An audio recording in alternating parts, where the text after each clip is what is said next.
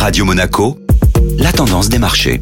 La tendance des marchés avec la Société Générale Private Banking. Bonjour Anna Ranou. Bonjour Eric. Fin de mois dans le rouge pour la Bourse de Paris après une séance dominée par la publication de nombreuses données macroéconomiques. En ligne avec un mois d'août plutôt décevant, le CAC 40 a terminé la journée d'hier en recul de 0,65% à 7361 points. Les investisseurs avaient pris connaissance hier matin des chiffres de l'inflation annuelle en zone euro en août. Ressorti au-dessus des attentes à 5,3% contre 5,1% à l'inflation sous-jacente, c'est-à-dire hors prix de l'énergie et de l'alimentation, était tout de même conforme au consensus à 5,3%. En France, cependant, l'inflation est repartie à la hausse, à 4,8% sur un an, contre 4,3% en juillet.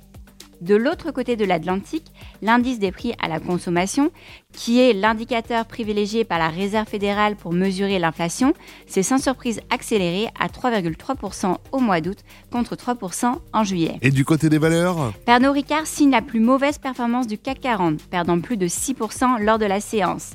La raison? Une approche prudente du groupe pour l'année 2023-2024, malgré des résultats en hausse de 13%. Bonne nouvelle pour le titre Eramet qui reprend des couleurs et gagne 11% suite à l'annonce d'une reprise de l'exploitation des mines de manganèse. Société Générale Private Banking Monaco vous a présenté la tendance des marchés.